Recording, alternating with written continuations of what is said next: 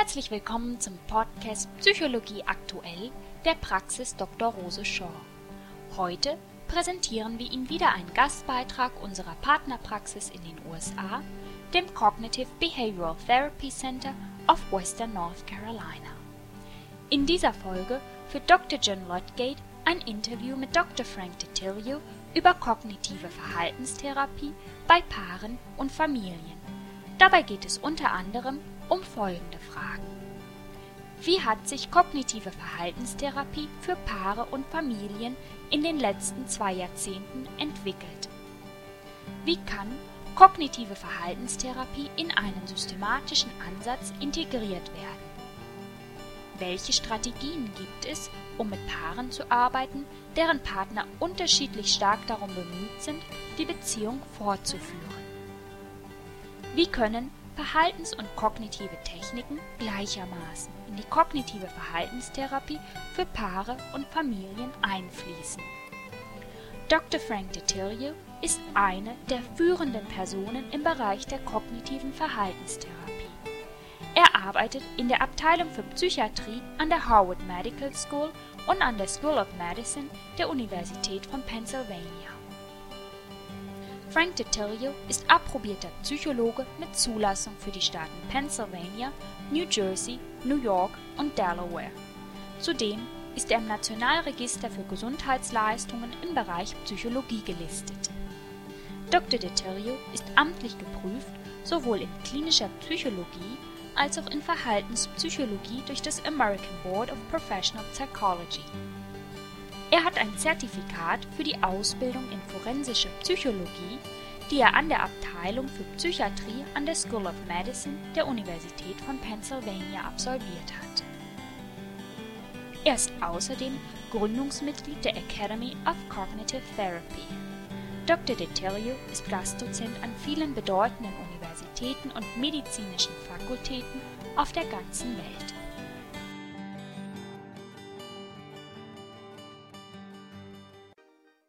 I'm very happy to have with me today Dr. Frank Dattilio, who has carried out some of the most important work with cognitive behavior therapy with couples and families. So, if I could uh, start off by asking you, I know you've been doing um, work in this area for quite a long time. What do you think has changed in your approach to couples and families compared to, say, 20 years ago, perhaps when you wrote the 1990 book um, with Christine Padesky? Well, that's a good question, and it's one that's asked frequently. Um, quite a bit has occurred over that uh, two decade period of time. When I first began using cognitive behavioral strategies with couples and families, so pretty much almost close to 30 years ago, I encountered a considerable amount of opposition from family therapists in general who espoused the more the traditional types of models that were very, very popular.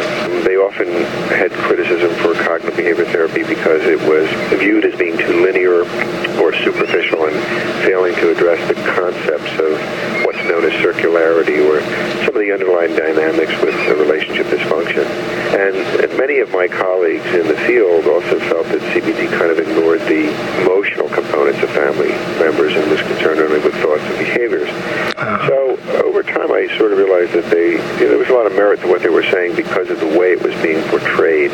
And so I started to refine the approach to embrace some uh, additional components during the course of treatment, like uh, the systemic dimension of uh, circularity and uh, integrate the individual's belief systems into other family dynamics and also considered how cognitive behavior therapy would integrate into many of the other aspects of uh, therapy, modalities of therapy, such as in, uh, neurobiological aspects, those kinds of things. So it's really evolved to being a much more comprehensive approach than it was 20, 25 years ago.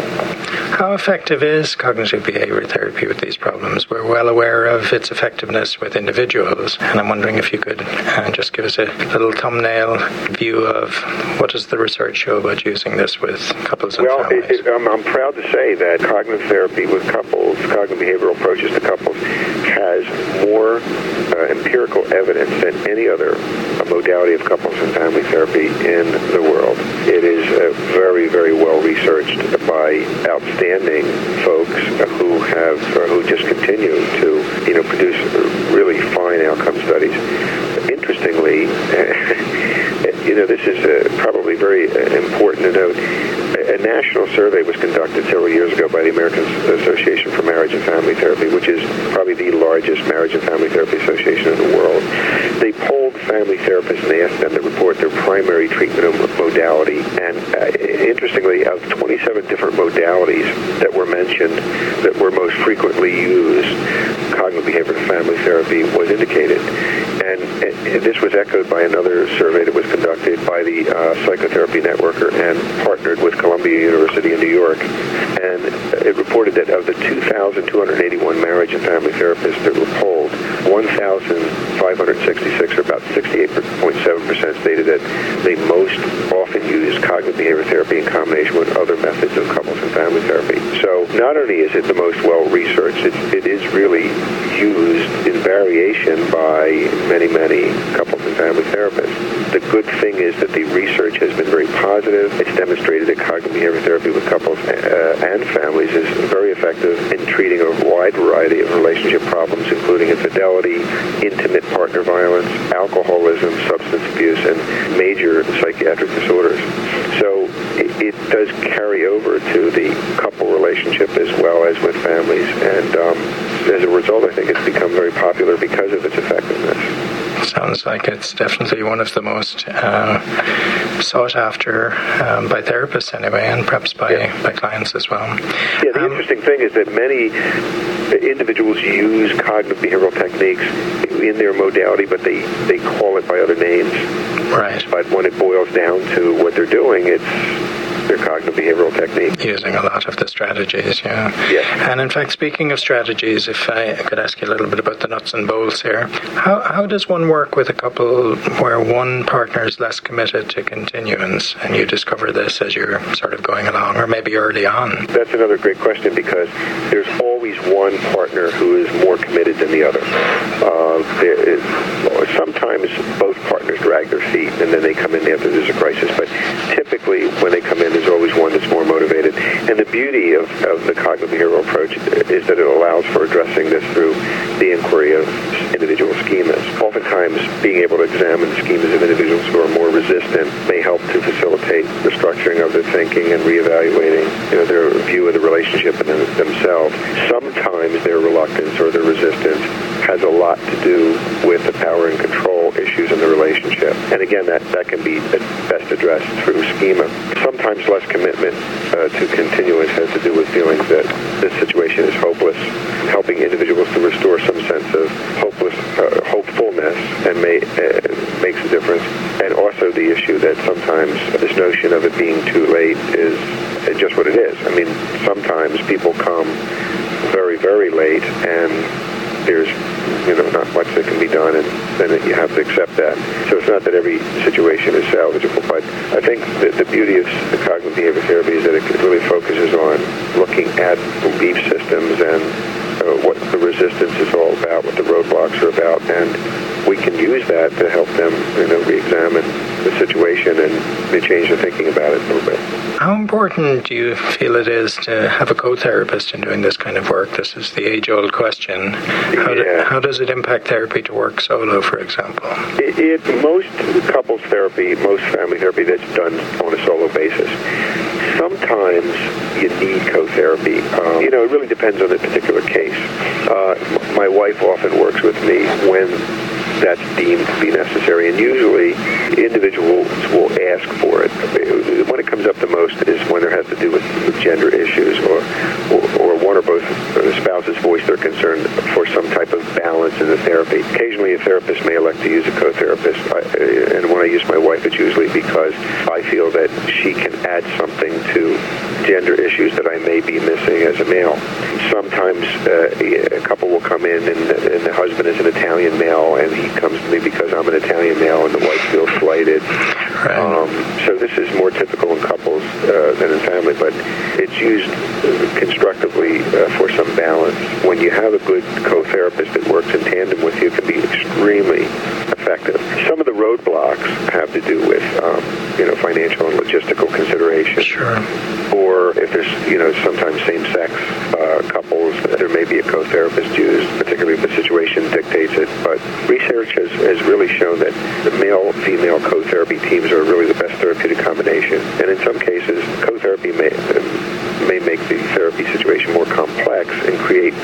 of difficulties depending on if it's not orchestrated properly. So you really need a well-trained co-therapist who's done it with it, with you before, and when that's the case, it can be very effective. Depends on when it's, if it's, you know, why it's needed and, and what the issues are. Right, and it, may be that because cognitive behavior therapy is relatively structured, though flexible, that um, if you have co-therapists who are working from the same model, hopefully it doesn't become as difficult to kind of tell what's going on with four different people in the room, sort of thing. That's right. I think that um, big request has been typically with regard gender issues, like a male may feel that because the therapist is female, he's being ganged up on, sure. or, or a female may feel the same way, or if it's the same nationality. So it gives balance, but it's it's the exception. Usually, most of it is done um, individually. It, co-therapy is also used when you work with group couple therapy. So when you have maybe five or six couples in a group, that's another time when it's very common for a male-female co-therapist team to, to be involved. I noticed that in the book there's quite an extensive uh, section on um, working at the schema level mm-hmm. uh, with these sort of clients, and I wondered if you would just elaborate a little bit on why you feel that that's important. Well, it, schema has always been a very important part of, of the original uh, theory that Aaron Beck uh, developed with cognitive therapy. In recent years, it's been highlighted because we've had so much uh, new research that opened up uh, avenues for exploration. And um, interestingly, that uh, some of the work of Jeff Young and others, while that's been designed to address individual schemas, there's, there's really very little that addresses couple schemas or, or family schemas.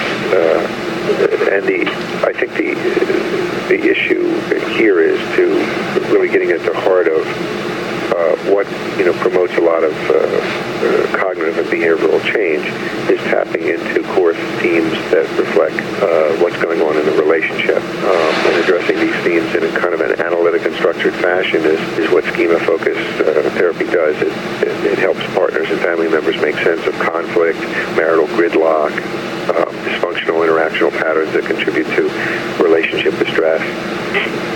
So while emotional focus and regulation and neurobiological aspects are very important, we need to take a look at the big gear in the situation, and that is what people really believe and what they process in their in their heads. So the use of education and direct confrontation also helps couples and family members kind of become more aware of their thinking and belief styles and how that affects their behavior and their mood and their actions towards each other. So it's really a very, very big part of the change mechanism is, you know, if, if you just address you know, superficial thoughts and behaviors. And sometimes couples get better and they go home and then they come back months later and the new problems are surfacing. It's usually because you haven't gotten at the core belief systems. And what schema therapy helps us do is really to get into the core that makes substantial change. Uh, I know in the book you also refer to transgenerational schemas. Yes. And I wondered if you just say oh, sure. well, You know, we're all exposed to belief systems and styles of thinking. Um, from our families of origin.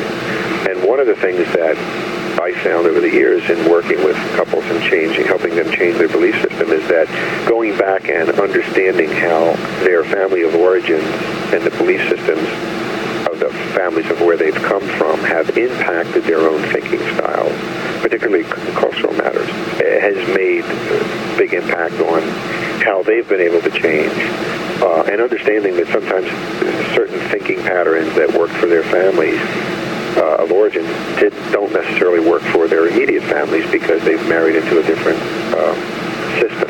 Right. So uh, sometimes when people are stuck, matter of going back and taking a look at, you know, that whole family of origin. And particularly when I work with immediate families, uh, understanding how two parents have come from different schemas when they were growing up and how that's merged into what equals their existing family is, is very important. Without going back and addressing all of that, you know, I, I think you missed the boat. Right. So us just get a better handle on how they've come to believe and think the way they do. And what's the clinical importance, do you think, of the neurobiological research that you cite in the book? I noticed there was a chapter on neurobiology. You know, I think in the past we've kind of, John, we've kind of tended to, you know, not put a whole lot of weight on that because we didn't want to be too biological in our work. But I think that a lot of the recent research has opened a lot of doors and shed a, a lot of light on how the brain's chemistry and uh, and its mechanics uh, relates to cognition, emotion, and behavioral interchange. It's very important, particularly with regard to conflicts that arise in relationships.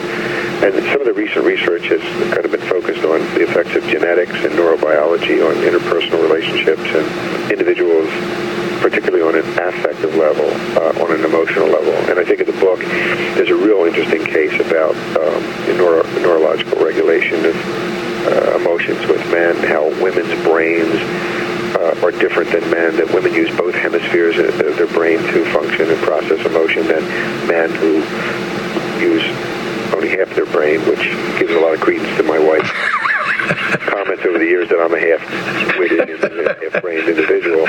She was right.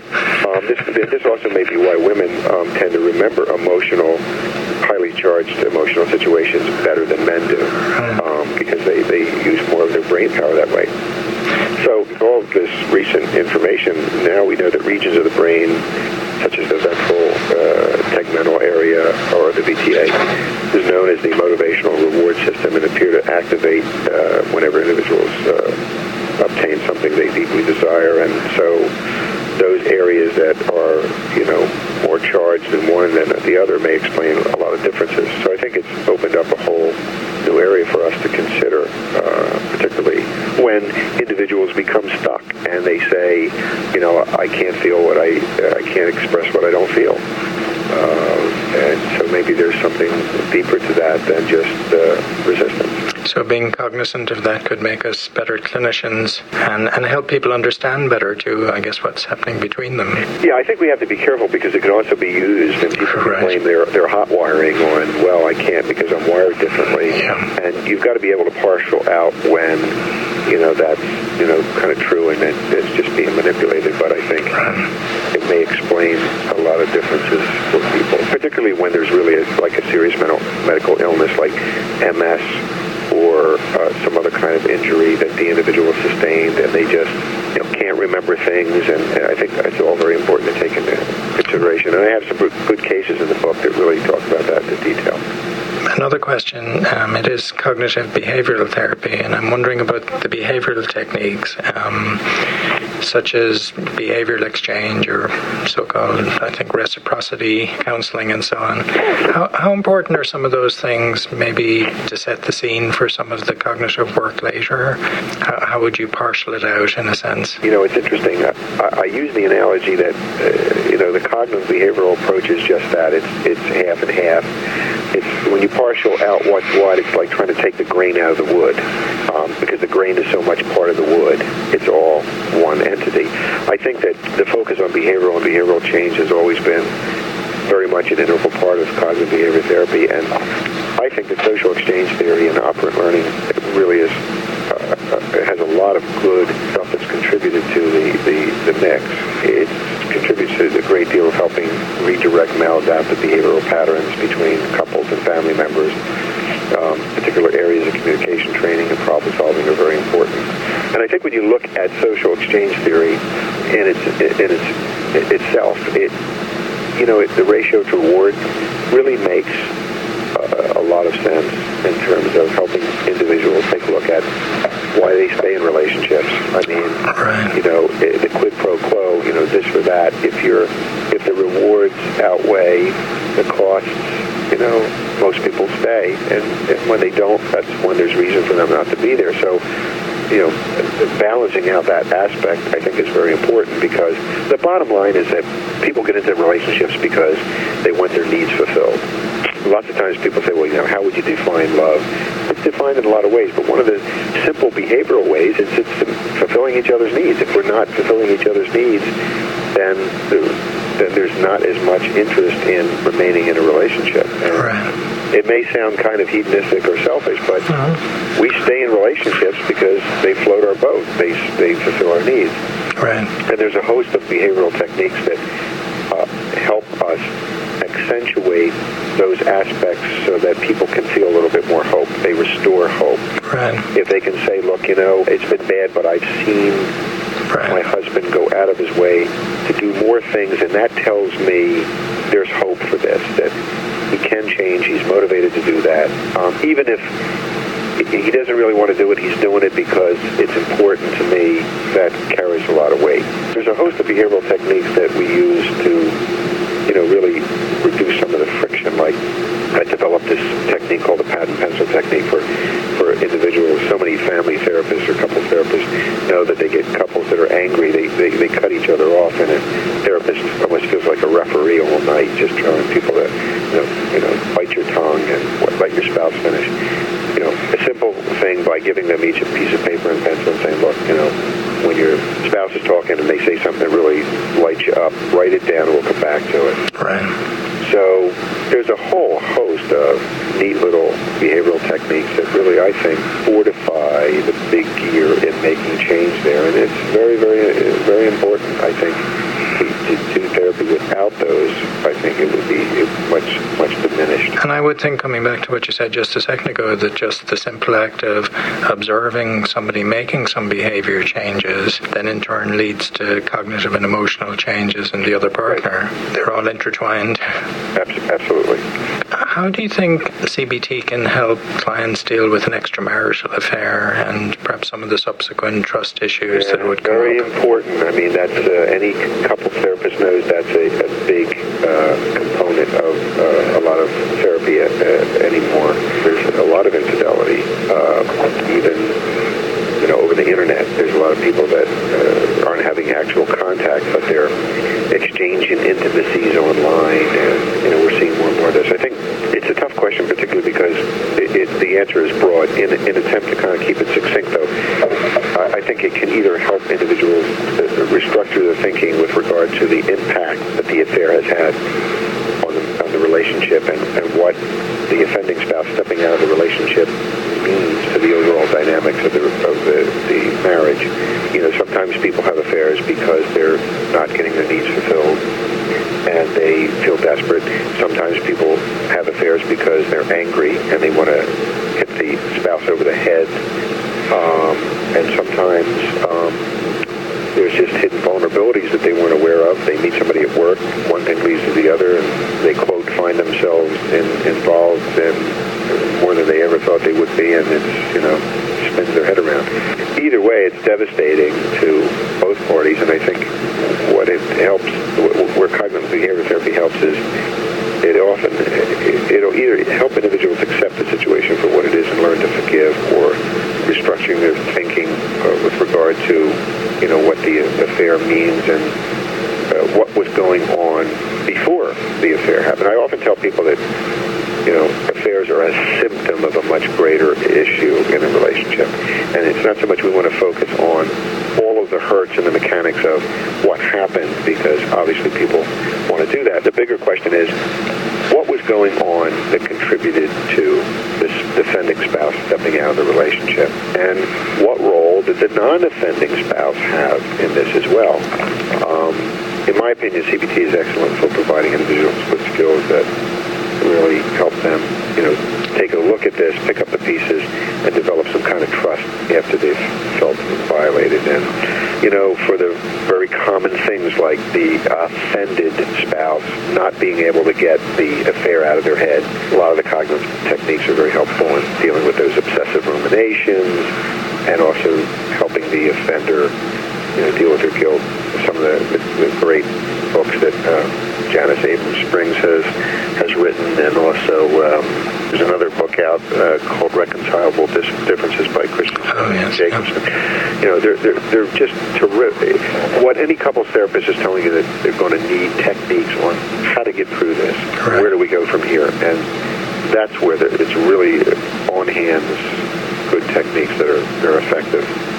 Now, another issue, I guess we, we touched on this a little bit earlier about people's commitment to the relationship. I'm wondering where you have couples who have decided either in the course of therapy or perhaps even before they come that, you know, separation and divorce is the, the path that they have mutually agreed on. Would this approach be helpful to facilitate that? Yeah. These, these I call them my DOA cases. They're dead on arrival. They've already really, uh, they, they're long gone. They should have come in years before. Too much damage has been done, and, and uh, you know, I have a whole section in the book on how to move on. Sometimes it's not healthy for them to try to just live together or make it work, and just accepting it sometimes reduces anxiety, and they actually can learn to be friends once they release each other. So I think that the, the cognitive behavioral approach helps people kind of restructure in their mind and reshuffle the deck you know, how we go on, that uh, deal with some of the guilt, deal with the issue of, you know, the notion of, quote, divorce. Some people won't divorce because they just don't want to be divorced. Uh, they have all kinds of preconceived notions, despite the fact that their relationship is miserable and unhealthy. So I think that it helps them learn to, you know, restructure their thinking and, and recreate a new relationship, particularly if they have children, and go forward. And I, I've found people have, once they've made this decision, have become like wonderful friends and great parents because of it. In fact, one couple actually wrote a book about how to go on and be divorced and be friends, um, and they published it. Um, so, you know, I think that the CBT approach is, is real helpful because it's a restructuring of their schema about, you know, what this means. This person in a different light, right, and going on with their lives and dealing with all of those things that may have contributed to them avoiding it. So a therapist shouldn't necessarily feel that they have failed if the couple make that decision and they've helped them with it. I think that some therapists might feel that their only role is to rescue and save the relationship. That's right. And there's look, there's some people that shouldn't be married to each other. It's really toxic. Uh, and sometimes when you look at how they got married, I I had a young couple one time that that met in the bar. They got drunk went home for the night and she got pregnant. And, you know, the next day when they sobered up, uh, you know, they realized what happened. But she was pregnant. They were both Catholic. Abortion or, or giving the child up for adoption was not an option.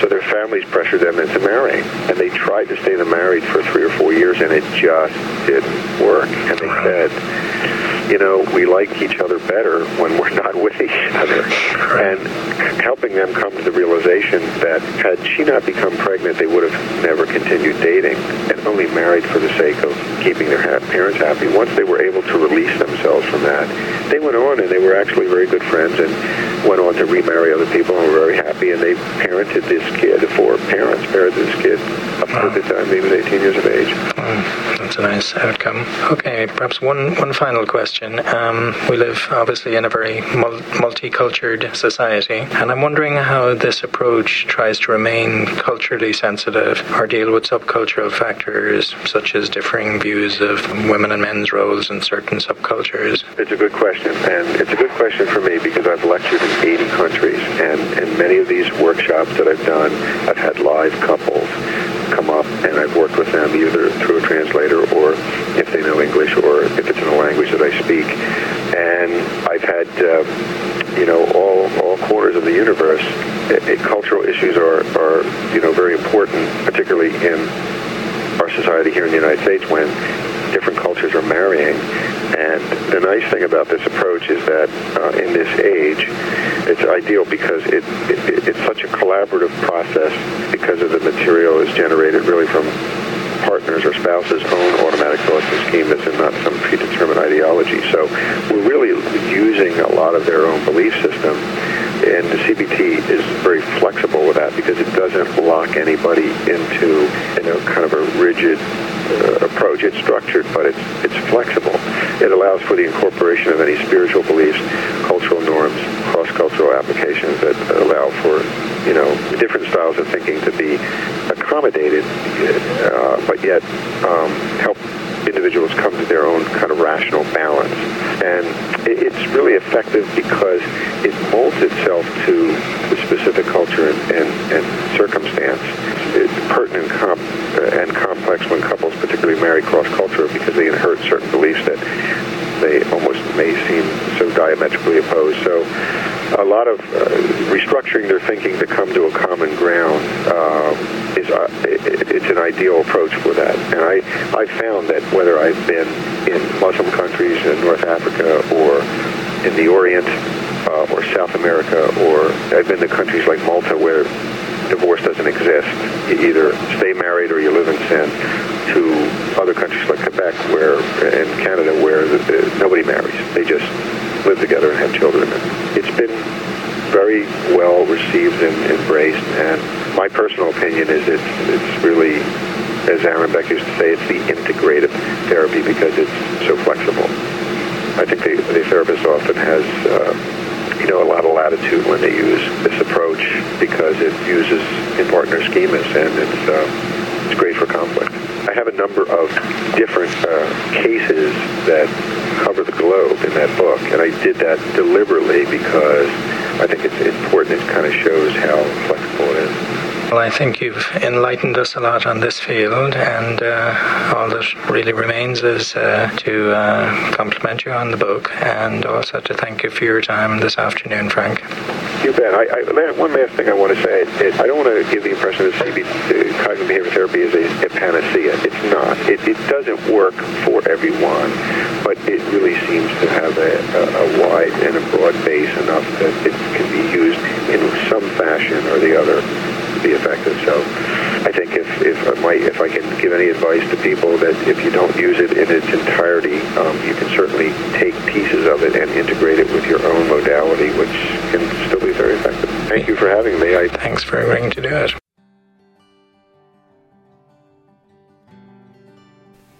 Dies war unser Gastbeitrag. Sie hörten den Podcast Psychologie aktuell der Praxis Dr. Rose Shaw.